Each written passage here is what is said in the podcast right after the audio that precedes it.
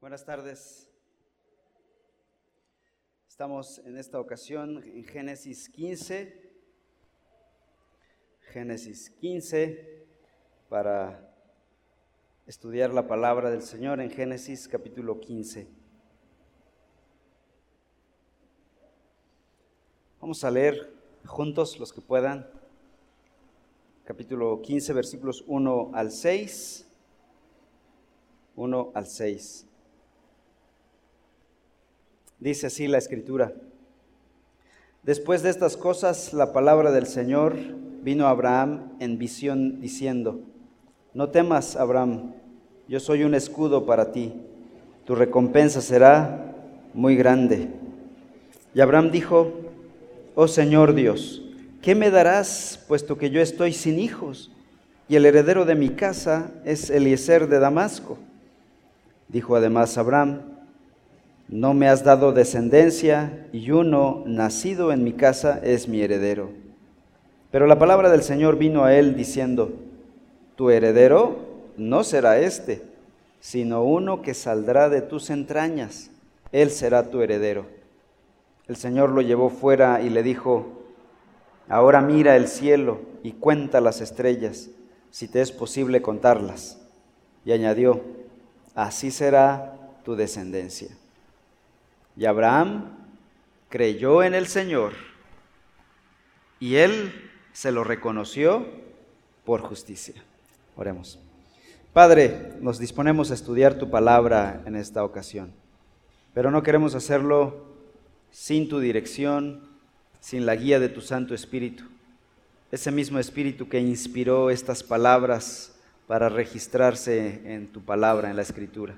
Ayúdanos a entenderla, Señor. Edifícanos con tu palabra. En el nombre de Cristo Jesús.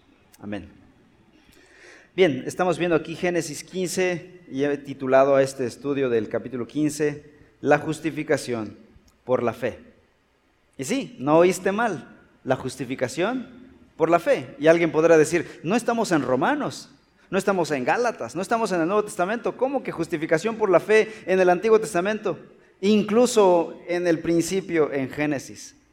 Pues hemos venido aprendiendo que toda la escritura apunta a la persona de Cristo Jesús y que la metodología divina para salvar a las personas ha sido la misma. No que había una manera de salvar en el antiguo, en el primer pacto, luego otra manera de salvar en el siguiente pacto y luego en, el tiempo de Cristo y ahora en la época de la iglesia. Así se enseñaba en los noventas. ¿no? Que cada etapa tenía una metodología de salvación. Pero la escritura es una sola.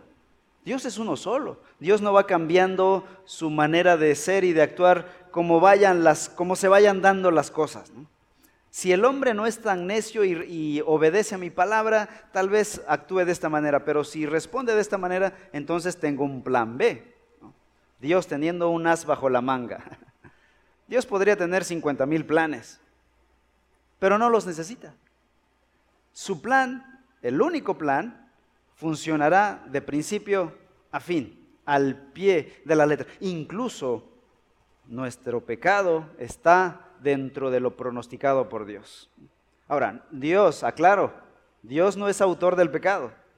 Y decía un predicador, si el hombre es salvo, es por culpa de Dios. Pero si el hombre se va al infierno, es por su propia culpa. Somos responsables delante de Dios de nuestro pecado. Pero si somos salvos es responsabilidad de Dios, es por la gracia de Dios. En este capítulo, bueno, en Génesis hemos venido hablando, ya hemos venido atravesando estas grandes secciones de Génesis. Eh, vimos cómo Dios creó al hombre perfecto, creó todo perfecto, y el hombre recibía todo de su Dios. Pero el hombre rechazó a su Dios contra todos los pronósticos. O sea, el hombre tenía todo en absoluto y el hombre escuchó una voz ajena, una voz extraña y pecó contra su Dios. Lo que se llama, teológicamente hablando, la caída. Génesis 3 nos narra la caída del hombre en pecado. ¿Qué es la caída? No es de que Adán y Eva iban caminando por ahí, ¡pum!, se tropezaron en una rama, en una raíz. ¿no? Esa no es la caída. La caída es un término teológico Ah, que se usa para hablar de este evento cósmico donde el hombre eh, rechaza la palabra de Dios, escucha una voz eh, intromisa, una voz ajena, una voz externa a la voluntad de Dios y obedece esa voz ajena y peca contra Dios. A eso se le llama la caída. Cayó en pecado, cayó bajo maldición. La maldición fue la muerte eterna. Pero Dios no se tardó ni un día. Inmediatamente después de la caída responde en misericordia e inicia, e inicia, un gran proceso que se llama la redención de la humanidad. Desde el mismo capítulo 3 de, de Génesis, versículo 15, Dios dice, pondré enemistad entre tú y la mujer, es la sentencia de Dios a la serpiente, y entre tu simiente o sea, la serpiente tendría una simiente, una descendencia de mucha gente que le seguiría. Ya Dios está diciendo, muchos te van a seguir, una gran descendencia. Pero ¿sabes qué? También habrá un descendiente santo y su simiente, él te herirá. Miren, un descendiente varón, pronombre eh, personal singular. Él, tercera persona singular. Él, un varón, él te herirá en la cabeza y tú lo herirás en el talón. Dios desde el principio promete arreglar las cosas, el caos moral que se ha desatado. ¿Cómo? Por medio de un descendiente varón, un hijo de la mujer. Dios habría de derrotar a Satanás. Lo que está diciendo es, Él te dará un golpe mortal. Dios derrotará a Satanás, derrotará la muerte, derrotará el caos y devolverá el orden, el orden moral. Restaurará la creación nuevamente. Y a partir de ahí comienza esta búsqueda. La historia de la Biblia es esta fascinante historia de buscar a ese descendiente varón. De eso se trata la escritura. ¿Dónde está ese descendiente varón? ¿Dónde está este hombre? Y bueno, ¿qué es lo que hace Génesis a continuación? En el capítulo 4 y capítulo 5 se narra una genealogía, una lista de genealogías del descendiente de Adán, Set, y desde Adán hasta Noé Diez generaciones pasan. Y luego, en el capítulo 11, otra vez, diez generaciones desde Sem, de Noé, hasta Abraham. Y la Biblia se detiene aquí, en Abraham. Se va a detener prácticamente el resto del, libro y el resto del, del Pentateuco con el descendiente de los descendientes de Abraham. ¿Por qué se detiene la Biblia y no sigue narrando a pasos agigantados por medio de genealogías, ¿por qué se detiene en Abraham? Bueno, porque Dios formará en Abraham un pueblo de donde vendrá el Mesías. Ahora el linaje, la búsqueda de este varón, el linaje se convertirá eh, en un pueblo. El linaje tomará forma nacional. Un pueblo será la cuna de nacimiento de este descendiente varón. Bueno, vamos a 15, Génesis 15. Dice así el versículo 1. Después de estas cosas, bueno, los que vinieron la semana pasada o antepasada saben a qué cosas, ¿verdad? Pero si no viniste, no hay problema. El capítulo 14, capítulos 13 y 14 nos muestra estas cosas. ¿Qué cosas habían pasado ahí en el capítulo 14 y 15? Bueno, resulta que eh, Abraham Dios había dicho a Abraham, deja tu tierra y deja también tu parentela, y yo te voy a bendecir. Pero no, Abraham dijo, no, me llevo a mi parentela. Y bueno, ahí, anda jalando con Lot. Pues Lot lo ha metido en problemas aquí, capítulos 13 y 14, y nuevamente en el capítulo 18 y 19 vendrá el desenlace. Capítulos terribles allá. Pero bueno, ¿qué pasó en estos capítulos?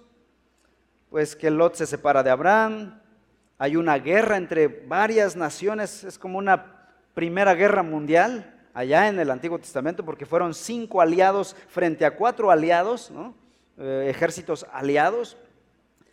Y Abraham tiene que involucrarse en esta primera guerra mundial debido a que tiene que rescatar a Lot. Y milagrosamente Abraham rescata a su sobrino Lot, derrotando a cuatro reyes poderosos de Medio Oriente. Increíble, con 318 hombres lo hizo. Creo que de ahí tomaron el título de la película 300. 300 guerreros para derrotar a estos cuatro reyes orientales y rescatar a Lot. Entonces dice la escritura, después de estas cosas, la palabra del Señor vino a Abraham en visión diciendo, ¿qué le dice Dios a Abraham en esta visión? Le dice, no temas, Abraham. Ahora piensen en esto. ¿Qué es lo que ha pasado en el capítulo 13 y 14? Con todo eso que ha pasado, ¿crees tú que Abraham le tenga temor a algo? Bueno, uno podría suponer y decir, ha derrotado a cuatro reyes fieros en la guerra, con ejércitos sangrientos, hambrientos de poder, y Abraham los derrotó con 300 hombres. Yo podría suponer, Abraham no le teme a nada, ni a nadie. Pero saben, Dios ve el corazón. Uno ve caras, pero Dios ve el corazón. Y Dios vio que en el corazón de Abraham había temor. La pregunta es, ¿qué atemoriza a Abraham? Los versículos 2 y 3 nos dan la respuesta. Y Abraham no ocultó de verdad su temor. Y dijo, oh Señor Dios, qué bueno que haces esa pregunta. ¿Qué me darás puesto que estoy sin hijos? Ah, el tema son los hijos. Ese es tu temor. Bueno, y el heredero de mi casa es Eliezer de Damasco. Dijo además Abraham, no me has dado descendencia y uno nacido en mi casa es mi heredero. El problema, que el temor que tenía Abraham en su corazón era hijos. Y pues bueno, a estas alturas, ¿quién no, verdad? Ya Abraham estaba cruzando los ochenta y tantos años de edad aquí y Sara los setenta y tantos años, ya como que estaba entrando en temor Abraham de que Dios no fuera ya sea no cumplir su palabra o de plano no poder. ¿Qué tal si cuando Dios quiera cumplir su palabra ya no se pueda? Por la edad. En fin, yo creo que cuando Abraham empezó a pensar en la situación humana, él empezó a ver los, los obstáculos. Hermanos, ¿qué pasa cuando uno empieza a pensar, a, a platicar consigo mismos, esos famosos soliloquios, ¿no? Empiezas a platicar, a dialogar contigo mismo. Hay gente que lo hace en voz alta, ¿verdad? Platica en voz alta consigo mismo. Pero cuando piensas y dices, ¿qué tal si esto? ¿Qué tal si aquello? ¿Qué tal si me pasa esto? ¿Qué tal si salgo y me resbalo con una cáscara de plátano y me, me muero? ¿Y mis hijos quién los va a cuidar? ¿Mi futuro? ¿Esto, aquello? Y estamos tronando los dedos, nerviosos, tensos, preocupados, atemorizados, afanados y mientras uno platica con nosotros mismos, ve las circunstancias y uno ve lo caótico del escenario. Y se me hace que Abraham estaba cayendo en esto.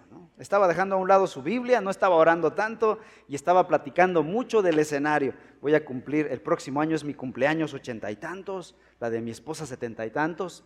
Y Dios se ha olvidado de mí. Entonces Dios llega una noche y le dice, Abraham, ¿qué pasa? Estás teniendo miedo, ¿verdad? Y Abraham no lo oculta. Y entonces Dios contesta en el versículo 1, dice, no temas, Abraham. Simplemente, si Dios no le hubiera dado ninguna explicación, hubiera dicho, no temas. Se ha dicho por ahí que uno debe tomar las palabras de quien venga, ¿verdad?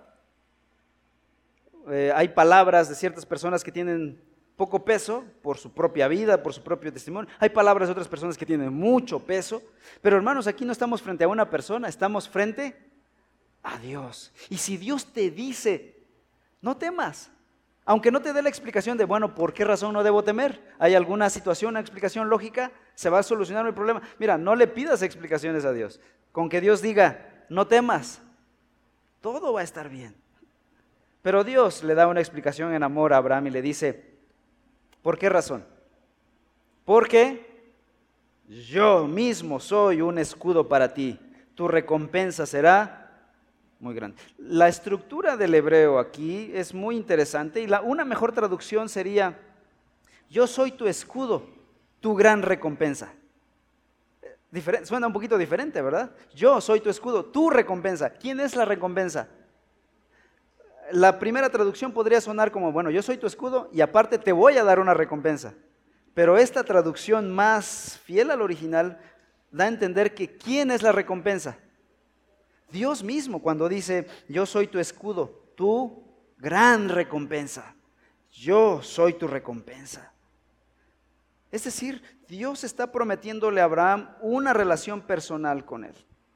Es como si le estuviese diciendo, hipotéticamente hablando, si de plano no se pudiera cumplir la promesa de que te diera un hijo, si no pudieras tener un hijo, Abraham, pensemos en eso, ese sería el peor de los escenarios. ¿Qué pasaría? No tienes un hijo, pero me tienes a mí. Es lo que le está diciendo Dios a Abraham. Y ahí la cosa ya cambia. Hermanos, todos hemos tenido este temor, este y cualquier otro temor, de que si no tengo, cuando uno está soltero dice, ¿y qué tal si me quedo a, bueno, no, no, uno dice como cristianos, a forrar Biblias, ¿no? ¿Qué tal si Dios me quiere para forrar Biblias el resto de mi vida? ¿Qué voy a hacer? ¿No? Y cuando uno se casa, uno dice, ¿y qué tal si no tengo hijos? Y cuando uno tiene hijos, ¿y qué tal si se me muere el hijo? Y cuando crecen los hijos, ¿y qué tal cree en Dios este? Y así toda la vida son preguntas y de qué tal si. Ah, hermanos, les voy a decir esto. Uno podría quedarse sin esposo, sin cónyuge. ¿Hay algún problema con la soltería? Uno podría quedarse como padres sin bebés. ¿Hay algún problema con eso? Uno podría tener hijos y Dios podría tomarlos en su momento. ¿Hay algún problema con eso? Bueno, sí hay, hay dolor, pero ese es un problema. No debería serlo, porque Dios puede reclamar a sus hijos cuando Él quiera. Ahora, uno lo dice bien así, ¿verdad? Que, pero en realidad es esta. Uno, Dios dice, no tienes esto, pero me tienes a mí. Y es lo que debe entender todo creyente. Hermanos, necesitamos llegar a este punto de entender lo que Abraham estaba por entender aquí. No tienes esto, pero me tienes a mí. Y es que no siempre se puede tener a Dios, hermanos. A veces Dios endurece el corazón de ciertas personas.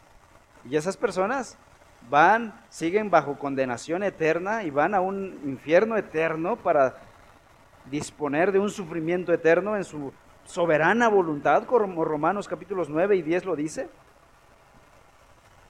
De tal manera que si ese es el escenario real, cuando Dios a mí me llama a ser su hijo y a ser salvo y a, a perdón de pecados, ¿qué significa eso? Que soy privilegiado de tener a Dios. No siempre se puede tener a Dios, hermanos. Y no todos tienen a Dios. No todos tienen la gracia de creer en Dios. No todos tienen la gracia de entender y ver estas maravillas de la palabra, de ver la gloria de Dios en el Evangelio. No todos tienen esa gracia. Así que no menospreciemos de eso. Bueno, no tengo hijo, pero tenerte a ti ah, no me ayudan mucho. Hermanos, no siempre se puede tener a Dios. No siempre. Entonces Dios le promete su presencia misma Abraham. Y aparte, no se queda con eso y vean lo que sigue diciendo el texto. Más adelante le va a decir, en el versículo 4, pero la palabra del Señor vino a él diciendo, tu heredero no será Eliezer, a quien tú ya estás pensando. Bueno, Abraham ya, había ya tenía un plan. ¿Se dan cuenta? Como si no puedo tener hijos, ¿cuál es mi plan B? Dice, voy a heredar todo, creo, a mi mayordomo, a Eliezer, el Damaseno. Y luego en el capítulo 16, este es el plan de Abraham, en el capítulo 16 sale el plan de Sara. Si no tenemos hijos, ¿cuál, va a ser, ¿cuál es el plan de Sara en el capítulo 16? Bueno, vas a tener un hijo con mi sierva, con Agar. Hermanos, estos son los planes de los seres humanos, bien descabellados, ¿verdad? Pero esos son nuestros planes cuando nos alejamos de Dios. Pero Dios le, dijo, Dios le dice, vas a tener un hijo, tú, tu esposa y tú. La cosa es que el tiempo pasaba y esto se estaba prolongando. Ahora aquí hay un, un punto muy importante que debemos considerar. Dios no le prometió a Abraham todas estas cosas que venimos viendo desde el capítulo 12, una tierra, una descendencia, la bendición. No le prometió todo esto hacerlo instantáneamente como si le hubiera dicho, bueno, yo te prometí, pero no te dije cuándo. Quiero ejercer otra cosa en tu corazón antes de ello. Dios primero tiene que tratar con nosotros, con nuestro corazón, algunos aspectos importantes antes de a veces darnos algunas cosas. Quizá la persona que está rogando por un esposo, esposo, esposo, esposo, tal vez todavía no está lista esa persona. Necesita madurar su corazón para la responsabilidad del matrimonio. Abraham tendría que ejercer fe, paciencia y carácter antes de todas estas cosas. El hijo, por ejemplo, el hijo de Abraham y Sara no le nacería el mismo mes de la palabra de Dios o al próximo año. No, tendría que pasar mucho tiempo. Cuando Abraham recibió la promesa de un hijo por primera vez tenía 75 años. ¿Saben cuándo nació Isaac? Cuando tenía, ahí está la respuesta al examen, cuando tenía 100 años. Miren, ¿cuántos años pasaron? 25 años, desde la promesa hasta el cumplimiento de la promesa. La tierra que Dios le prometió a Abraham no sería conquistada inmediatamente. Tendrían que pasar más de 400 años para el cumplimiento de esa promesa. De hecho, su descendencia bajaría a Egipto, crecería grandemente y se volverían esclavos, serían liberados antes de conquistar la tierra. La promesa de derrotar a Satanás no ocurriría inmediatamente. De hecho, ni siquiera en la vida propia de Abraham. Tendrían que pasar dos mil años desde Abraham hasta que el Mesías viniese y finalmente derrotaría a Satanás. Vean lo que dice Hebreos capítulo 11. Hebreos 11.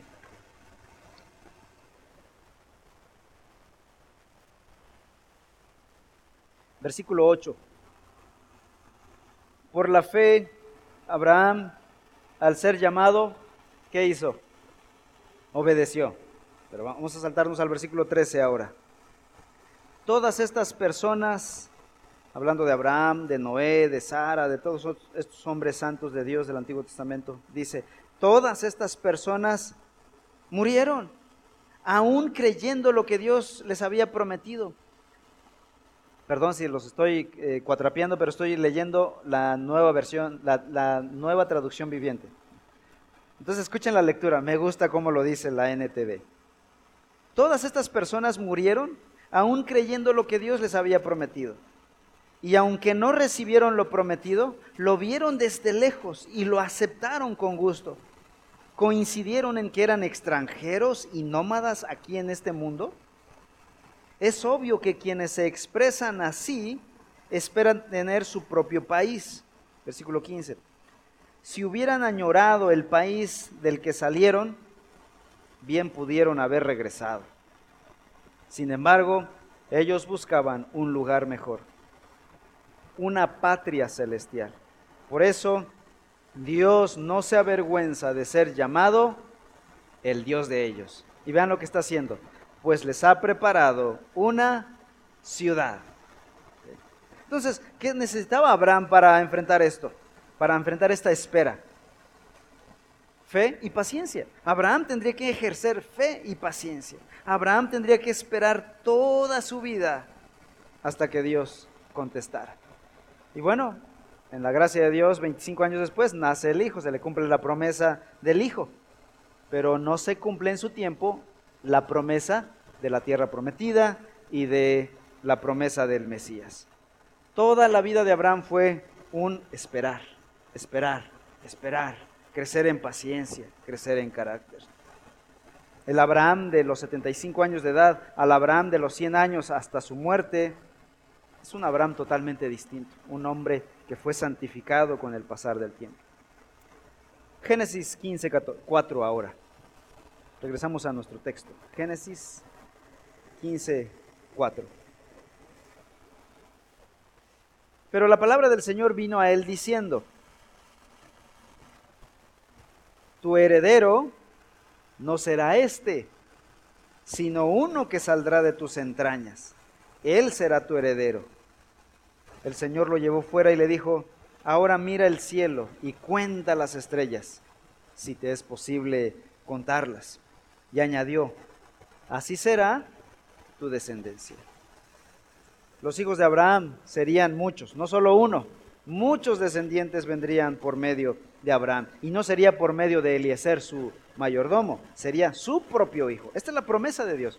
No te preocupes, tendrás un hijo propio, de tus propias entrañas, de tu esposa. Es la promesa de Dios. ¿Cuál fue la respuesta de Abraham en el versículo 6? Y Abraham creyó en el Señor Ahora, uno podría pensar que la fe de Abraham empezó en este momento. en este lugar, cuando Dios le da esta promesa en el capítulo 15. Pero no, la fe de Abraham comenzó mucho antes, cuando Dios le habló la primera ocasión. ¿Dónde estaba Abraham cuando escuchó por primera vez la voz de Dios? Todavía estaba en su patria, en Ur de los Caldeos, y le dijo que dejara su tierra y su parentela. De hecho, lo que dice el versículo 7, 15.7 dice, y le dijo Dios, yo soy el Señor, el mismo, el que te saqué de dónde? De Ur de los Caldeos, para darte esta tierra para que la poseas. Ahora, regresen por favor al capítulo 11, versículo 31. Dice, y Taré tomó a Abraham su hijo, a su nieto Lot, hijo, hijo de Arán, y a Sarai su nuera, mujer de su hijo Abraham, salieron juntos de Ur de los Caldeos en dirección a la tierra de Canaán. Llegaron hasta Arán y se establecieron ahí. Ahora, ahí en capítulo 11, el texto dice que fue Taré, el papá de Abraham, el que trajo a sus hijos a Arán. Pero el resto de las escrituras dice que fue Dios quien sacó a Abraham de Ur de los Caldeos. Bueno, primeramente este versículo 7, 15, 7 dice, ¿quién te sacó de Ur de los Caldeos? Yo, yo te saqué de Ur de los Caldeos. Vamos al capítulo 24 de Josué. Josué 24, versículo 2.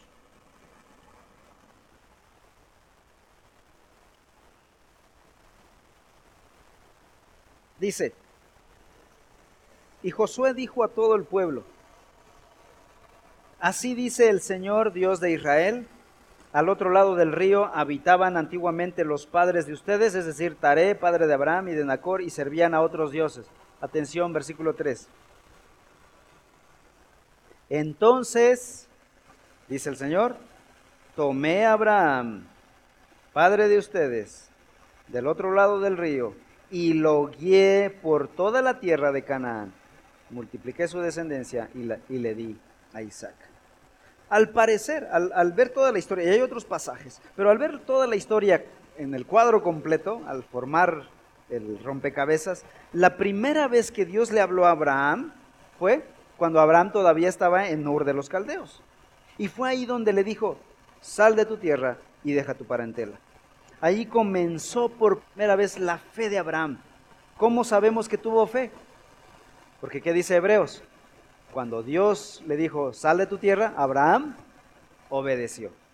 Ahí tuvo fe por primera vez. Pero fue una fe así, en semilla, pequeña, una fe frágil. Comenzó dando pasos de fe débiles. Sí dejó su tierra, pero no dejó su parentela. La fe de Abraham sería pulida con el paso del tiempo. Esto es natural, hermanos. Cuando nosotros creemos en Cristo Jesús por primera vez, nuestra fe es real, pero frágil, débil, pequeña y va creciendo. Se va madurando, se va ejercitando, se va fortaleciendo. Bueno, regresemos a Génesis 15, 6. Dice que Abraham creyó en el Señor y vean lo que dice a continuación. Si, si, la fe de Abraham es sorprendente, la respuesta de Dios a la fe de Abraham es aún más sorprendente. Porque dice, y él, hablando del Señor, se lo reconoció por justicia. Dios contó la fe de Abraham como justicia. Y alguien podría pensar, ¿cómo? A ver, alto, alto. Fe es una cosa. Justicia es otra cosa. No son lo mismo. Fe y justicia no son lo mismo. ¿Qué es justicia? Justicia es vivir de acuerdo a los estándares.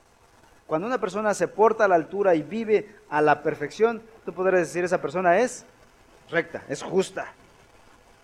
Y fe es creer en algo.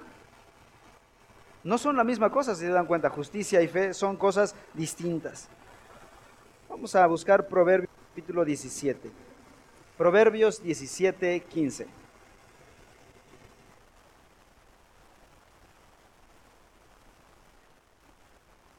Y dice Proverbios 17, 15. El que justifica al impío y el que condena al justo ambos son igualmente, ¿qué cosa? Abominación al Señor. Dice que el que justifica a un impío es abominación a Dios.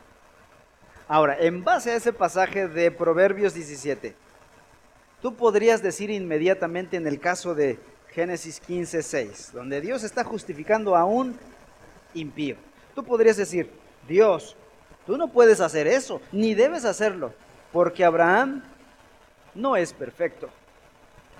Creer no es lo mismo que vivir de acuerdo a los estándares. Y uno podría decir, Abraham no es perfecto porque mira cómo ha vivido.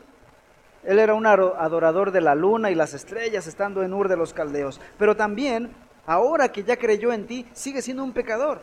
Cuando fue a Egipto, mintió diciendo que Sara era su hermana, que no era su esposa. Era un mentiroso. Es más, cometió adulterio con una mujer llamada Agar y tuvo un hijo con ella, es más. Más adelante volverá a mentir. En el capítulo 20 va a mentir y decir otra vez, Sara es mi hermana. Lo vuelve a hacer Abraham. Y vuelve una tras otra. Abraham definitivamente no es justo. ¿Cómo es posible que Dios lo esté declarando justo cuando Él es injusto? Dios justo declarando justo a un injusto. Eso es injusto. Para terminar la frase. Y la pregunta obligada entonces, ¿es acaso Dios injusto? ¿Es Dios corrupto? La respuesta de toda la Biblia, de toda la escritura, es un rotundo no lo es y nunca lo será. Toda la Biblia habla de la rectitud de Dios, de la justicia de Dios, de la perfección de Dios, de la santidad de Dios. Bueno, ¿y entonces qué está pasando en Génesis 15? Hay una tensión ahí, ¿verdad?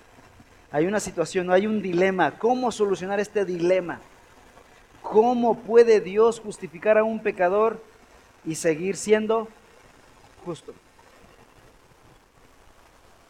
Había una costumbre en la antigüedad cuando hacían un trato entre dos personas, ya sea que en la compra-venta de tierras, de animales, de ganado o de cualquier producto o cualquier trato, entre las dos partes hacían un pacto. Y el ritual para sellar el pacto, como hoy las niñas de hoy, ¿no? Este, se dan la, mano o un dedo eh, para eh, celebrar el pacto de amistad.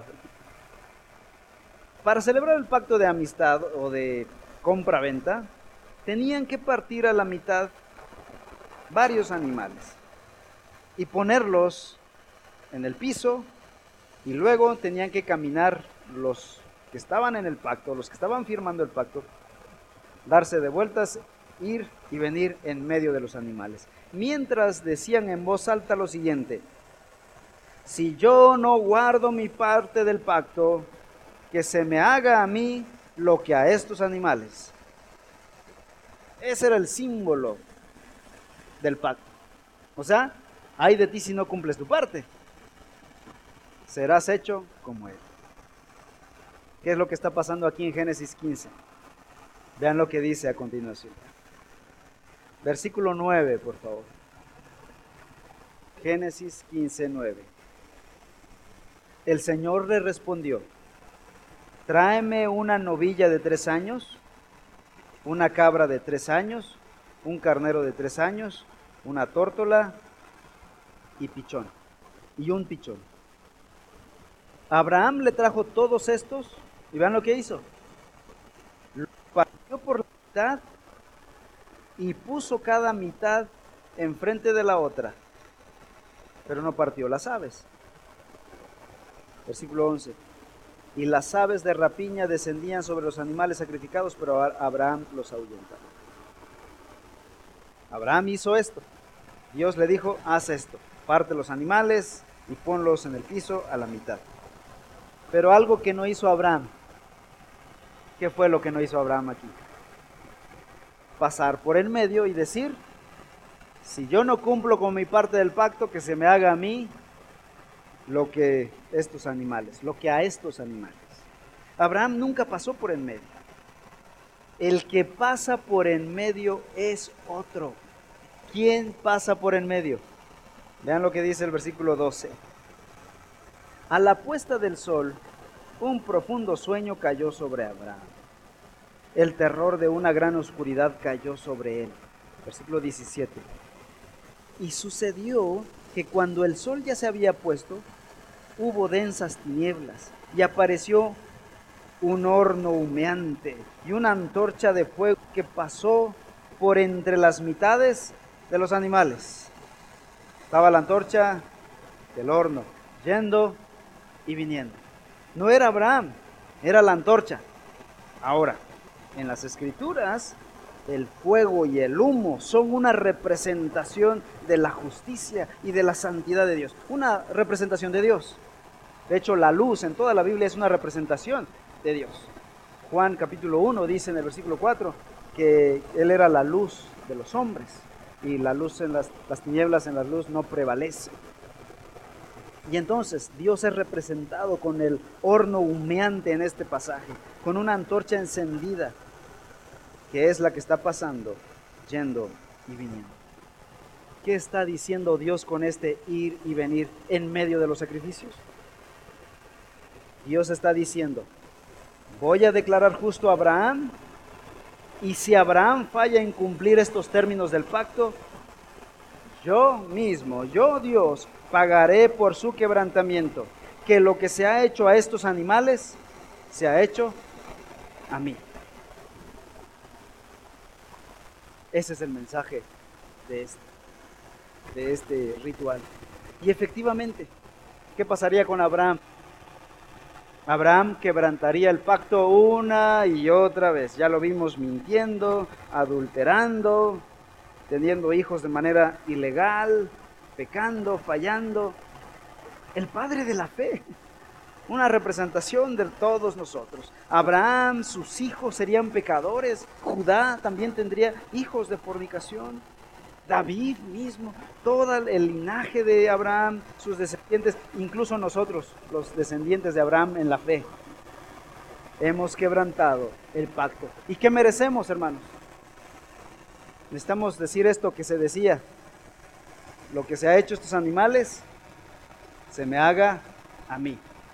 Tú, yo, Abraham y todos sus descendientes pecadores, impíos, necesitamos decir esto que se me haga a mí como se ha hecho a estos animales. Ese sería nuestro destino, la muerte, como estos animalitos.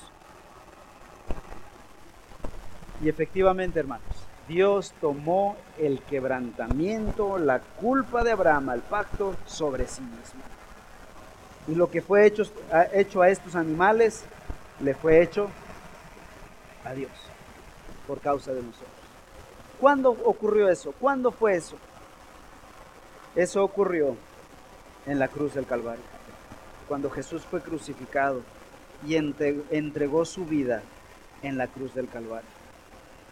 En ese momento Jesús, Dios hecho hombre, pagó la transgresión del pacto por parte de Abraham y de sus descendientes, tú y yo. En la muerte de Jesús, el pacto de Dios fue renovado. Ahora el pacto de Jesús en su sangre, en su muerte, se llama nuevo pacto. Es un pacto seguro, es un pacto perfecto. ¿Por qué? Porque Él es el que paga el pacto. Como Abraham fue declarado justo a pesar de su injusticia, a pesar de su imperfección. Fue declarado justo en base al pago que se fue hecho por su transgresión. ¿Dios es corrupto entonces? ¿Dios es injusto? No, porque hubo un pago a la transgresión, a la justicia de Dios. Dios es el único que puede justificar a un impío porque hay un pago a la impiedad, a la injusticia. Gracias a Dios, esa manera de ser justificados, de ser declarados perdonados, sigue funcionando hasta el día de hoy. Hoy mucha gente sigue recibiendo ese, te declaro justo, te declaro absuelto, te declaro hijo. Vean lo que dice Romanos capítulo 4. Ahí en Romanos capítulo 4 se nos dice la manera en que hoy las personas siguen siendo declaradas justas, al igual que Abraham.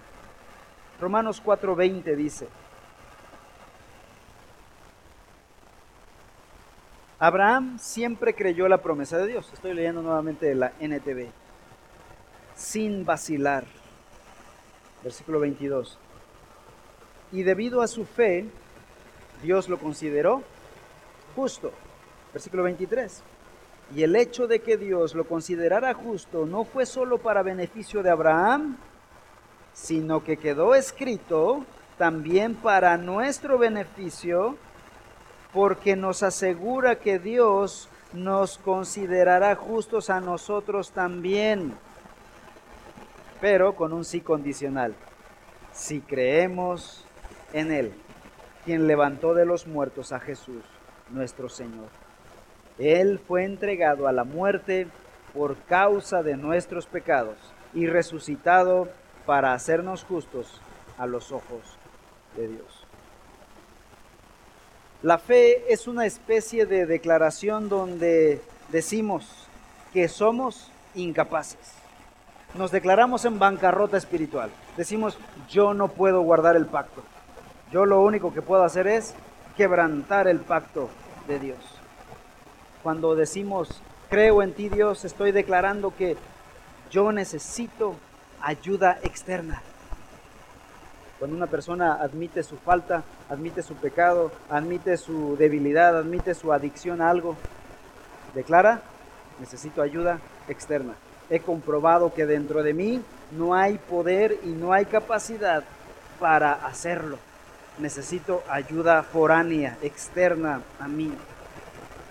Y en este caso, cuando creemos en Dios, hacemos una declaratoria de incapacidad total. No puedo guardar los estándares de Dios. No puedo guardar los estándares divinos. Para ser justos delante de Dios, necesito ayuda externa. Y es ahí cuando Dios responde. Cuando tú crees, Él responde y te da, te regala esa justicia, pero en base a los méritos de aquel que ya fue el sacrificio. O sea, es gratis, pero no es gratis. ¿Sabían ustedes que la salvación en realidad no es gratis? Tiene un costo. Ahora, para ti es gratis.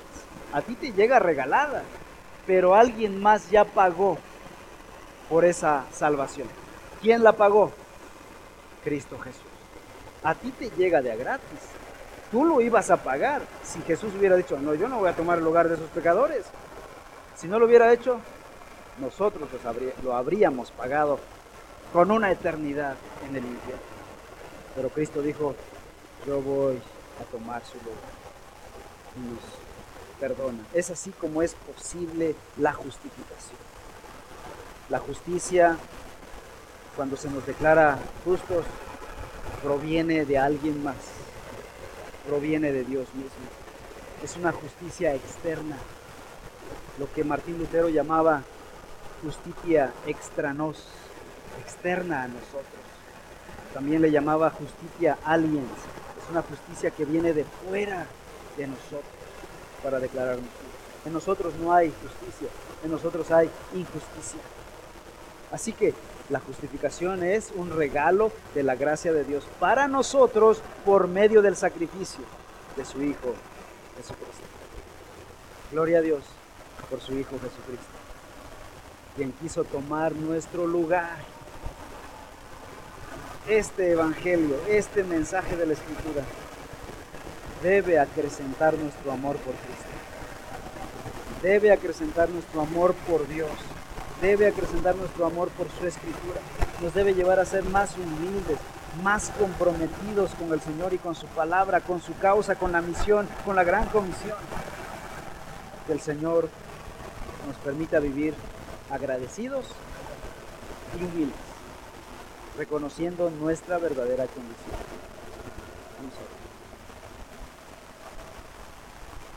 Padre Celestial, gracias Señor por haber hecho el, el pacto tú mismo, por haber sellado el pacto tú mismo, porque tú ya sabías desde el principio que nosotros no íbamos a poder cumplir nuestra parte del pacto. Nosotros íbamos a fallar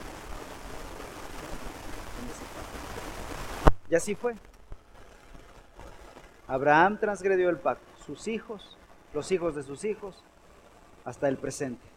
Nosotros hemos quebrantado tu pacto y somos dignos de, dignos de condenación. Pero tú, Señor, tomaste nuestro lugar y dijiste, yo lo haré, yo cumpliré con la transgresión, con la parte de estos hombres. Gracias a tu Hijo Jesús, que enviaste a morir en nuestro lugar. Te alabamos, Señor. No nos cansaremos de predicar este Evangelio y de escuchar esta maravillosa noticia del Evangelio. Ayúdanos a amarte más, a vivir más agradecidos, más comprometidos, más humildes contigo. Bendice a tu iglesia y que esta noticia llegue a muchos que lo necesitan, a muchos que no se han arrepentido. Te alabamos, Señor, en el nombre de Cristo Jesús.